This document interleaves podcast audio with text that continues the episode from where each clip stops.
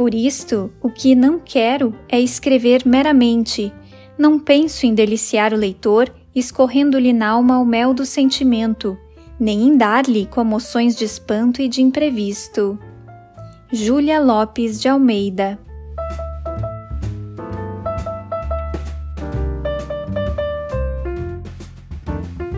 Da Estante, seu momento de leitura com a rádio da universidade.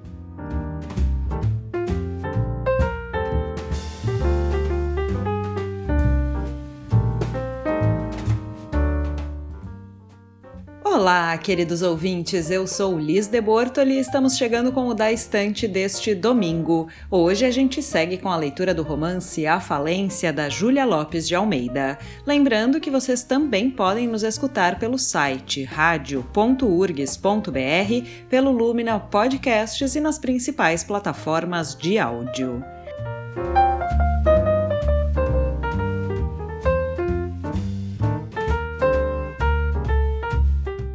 No programa anterior, a família de Camila foi a um passeio no Netuno, a embarcação do capitão Rino. Doutor Gervásio foi junto e demonstrou um certo ciúme do capitão e depois cobrou da Camila por isso. Onde é que será que isso vai dar?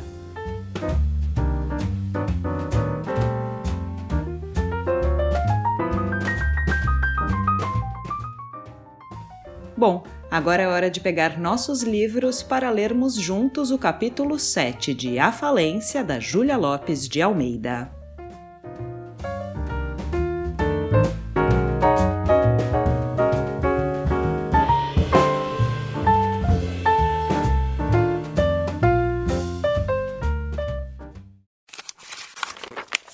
Capítulo 7 comércio de café nadava em ouro, casas pequenas galgavam de assalto posições culminantes.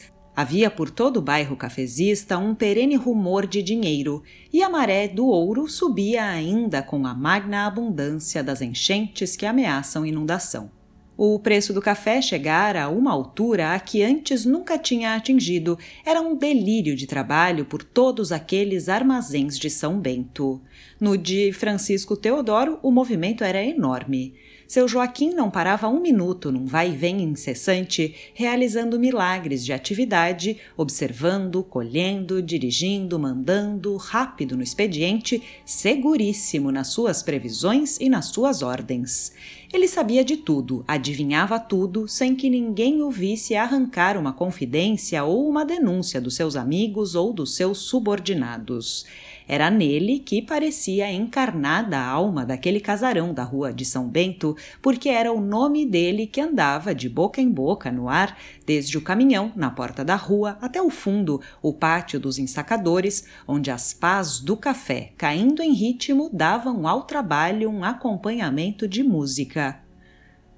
Seu Joaquim, pequeno com seu ar atrevido, podia, de um momento para o outro, fazer cessar todo aquele giro vertiginoso, armar greves, paralisar a vida, fechar a porta ao dinheiro que quisesse entrar. Era dele todo o prestígio à vista dos trabalhadores boçais, das formigas do armazém que negrejavam por ali num movimento incessante.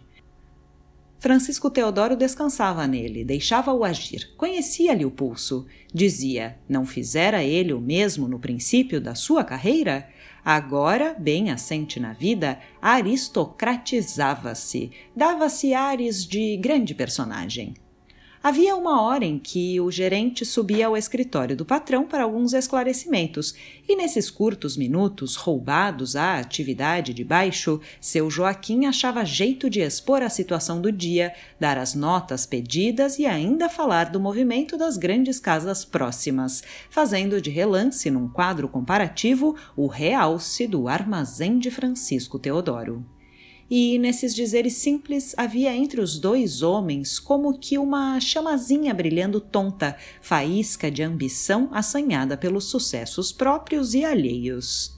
Ambos amavam a casa, ambos a queriam ver no plano mais alto. Seu Joaquim, lá consigo, atribuía a prosperidade do negócio ao tino da sua gerência, esperta e positiva. A seu ver, a gente do escritório era inepta e não contribuía em nada para o êxito do negócio. Julgava-se figura predominante, indispensável, e usava por isso de impertinências que Teodoro tolerava em desconto do serviço. Quando o gerente descia a escada do escritório e voltava para o armazém, Francisco Teodoro reclinava-se na sua cadeira e ficava pensativo. Na sala próxima, as penas dos empregados rangiam nos livros e o rumor das folhas que viravam era às vezes o único que se ouvia. Naquela grande paz da fortuna conquistada, Francisco Teodoro sonhava então com viagens demoradas, largos períodos de abstração.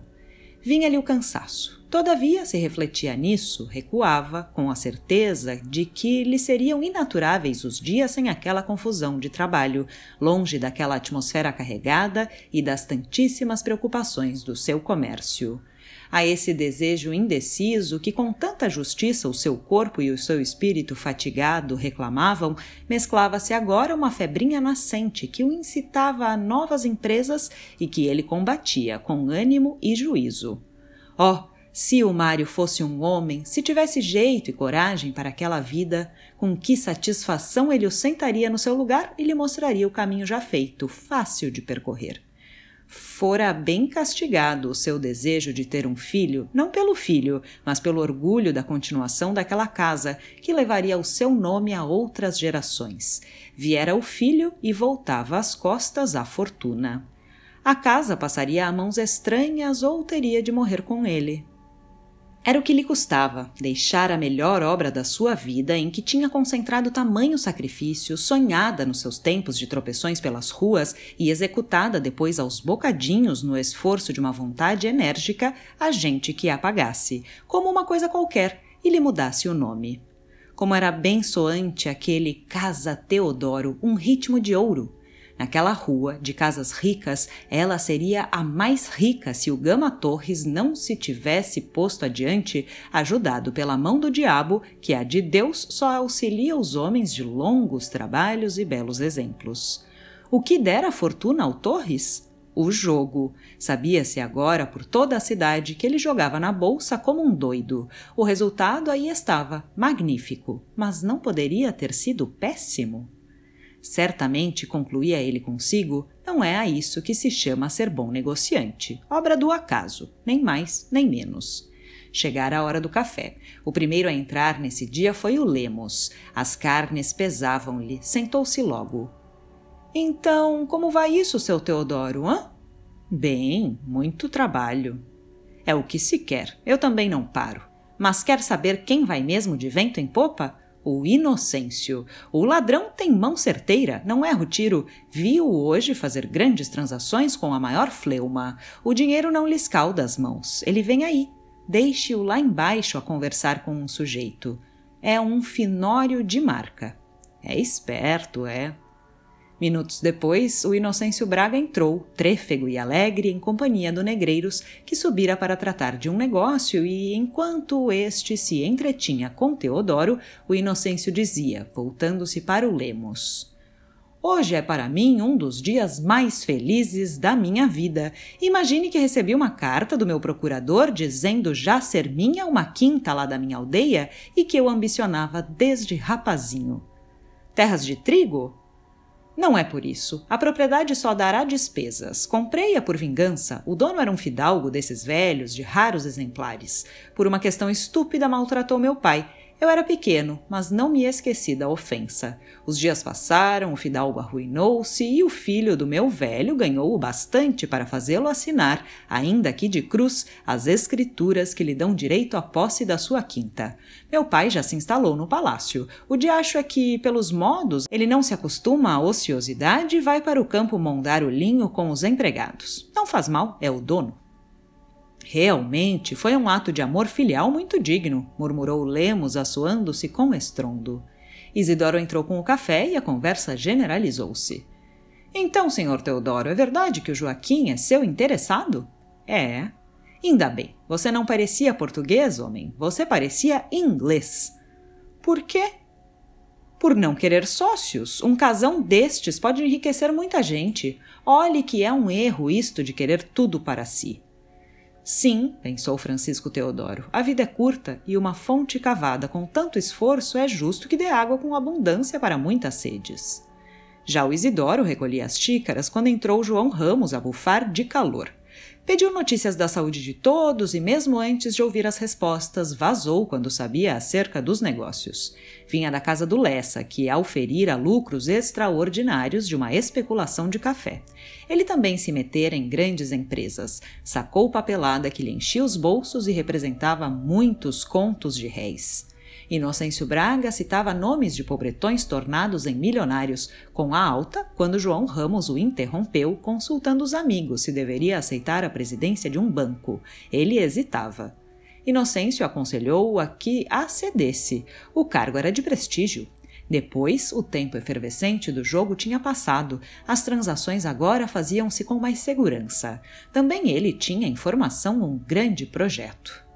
Teodoro sufocava, não ouvia falar noutra coisa. O seu vizinho da esquerda e o seu vizinho da direita passavam quantidades fabulosas de libras para a Europa ganhar no azar do momento. E ele? As suas reflexões tomaram um curso tristonho. Trabalhara tanto para, afinal, alcançar o que os outros adquiriam com um gesto. A pouco e pouco, os seus amigos mais circunspectos iam se atirando à voragem da bolsa. Afortunados, como se mão invisível os guiasse, ganhavam quase sempre. Só ele resistira, firme nos seus princípios de moral e de economia. Mas o contágio da febre manifestava-se já nos primeiros arrepios da tentação. Francisco Teodoro refletia. Quando os amigos saíram, ele caminhou maquinalmente para a janela. Olhou Embaixo, a pretinha velha varria, pressurosa, a calçada, ajuntando o café da rua. Carregadores saíam-lhe da porta, vergados ao peso das sacas. Os carroções passavam cheíssimos, com estardalhaço, chocalhando ferragens e um rumor compacto de vozes levantava-se no ar espesso, engrossado de pó. Era o trabalho, que passava ardente e esbaforido. Daquele esforço surgia a redenção do povo. É com suor e lágrimas que se fertilizam os melhores campos. Da enxada, que fatiga o braço e rasga o seio do barro, é que deriva o bem da humanidade, a água que mata a sede e a árvore que dá sombra e se desmancha em flores. Abençoados os que não fraqueiam e podem, ao fim da existência, erguer bem alto a cabeça sem respingos de vício.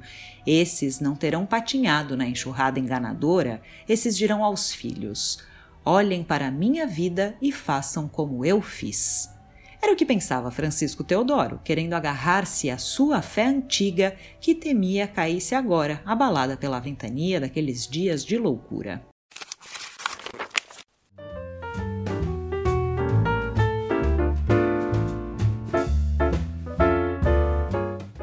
Este foi o sétimo capítulo de A Falência, de Júlia Lopes de Almeida. O programa de hoje já está disponível nas plataformas e no site da rádio em radio.urgs.br.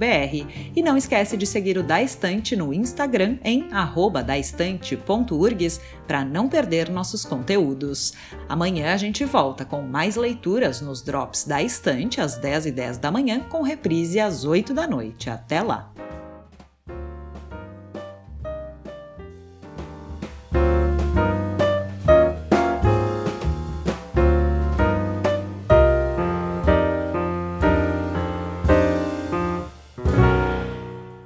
Neste programa trabalharam Liz de Bortoli, Mariana Sirena e Júlia Córdova.